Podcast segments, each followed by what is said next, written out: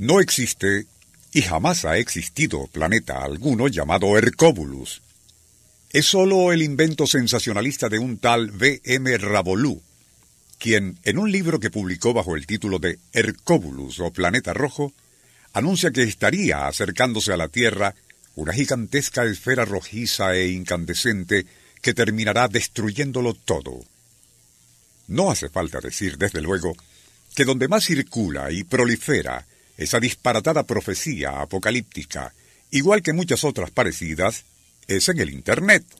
De acuerdo con el mencionado libro acerca del ficticio planeta rojo, este supuestamente proviene de un inexistente sistema solar denominado Tylo, y su acercamiento a nuestro sistema sería inminente.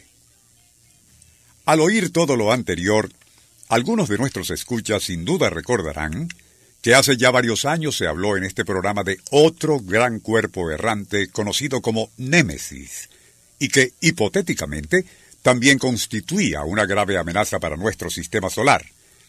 Pero tanto el Némesis como Hercóbulus no serían más que dos de muchos otros igualmente ficticios cuerpos errantes que en la imaginación de quienes inventan su existencia en cualquier momento chocarían contra la Tierra para aniquilar a la raza humana. El Circuito Éxitos presenta Nuestro insólito universo.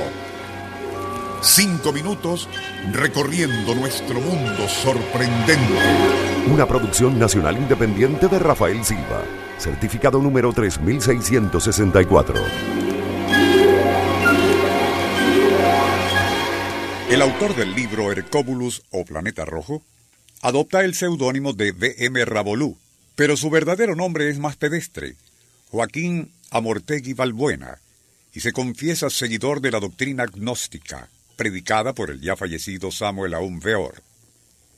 De acuerdo con el libro en cuestión, el objetivo de la supuesta aproximación del imaginario Hercóbulus sería, y citamos, la purificación del aura terrestre, algo que presuntamente habría sucedido hace 13.000 años, cuando, y de paso, se supone que destruyó a la también imaginaria Atlántida.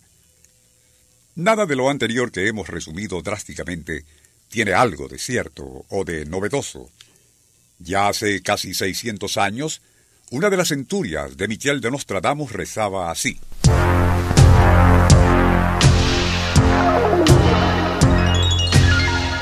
Un astro por largo tiempo perdido en lo más profundo del espacio y cuyo color es del hierro oxidado, surgirá del abismo y vendrá a herir a la luna con llaga sangrienta. Pero, y mucho antes del vidente francés, tradiciones indoiraníes habían pronosticado que, en la prolongada batalla entre cuerpos siderales, uno de ellos, rojo como el sol poniente, y que proviene de las más remotas profundidades del cosmos, precipitaría a nuestro mundo en tinieblas, desfigurando a la creación con pestilencias, catástrofes y desechos siderales. Ese intruso llamado Gokihar, o descendencia del lobo, perturbó de manera especial a la luna, arrancándole un enorme trozo que a su vez se transformaría en otro cuerpo errante denominado Mievish Muspar. Como se entenderá, al señor Ravolú le bastó con adaptar lo que ya muchos otros habían escrito siglos antes e inventando un nuevo nombre, lanzó al Internet su muy poco original fábula.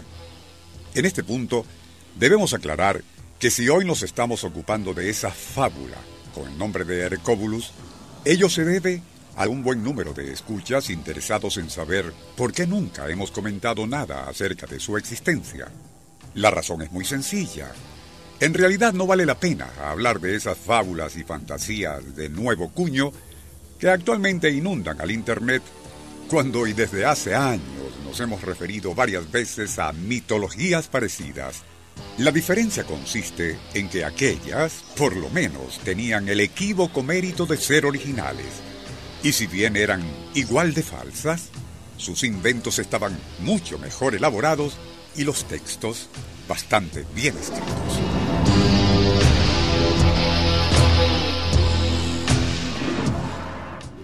el Circuito Éxitos presentó Nuestro insólito universo. Cinco minutos recorriendo nuestro mundo sorprendente.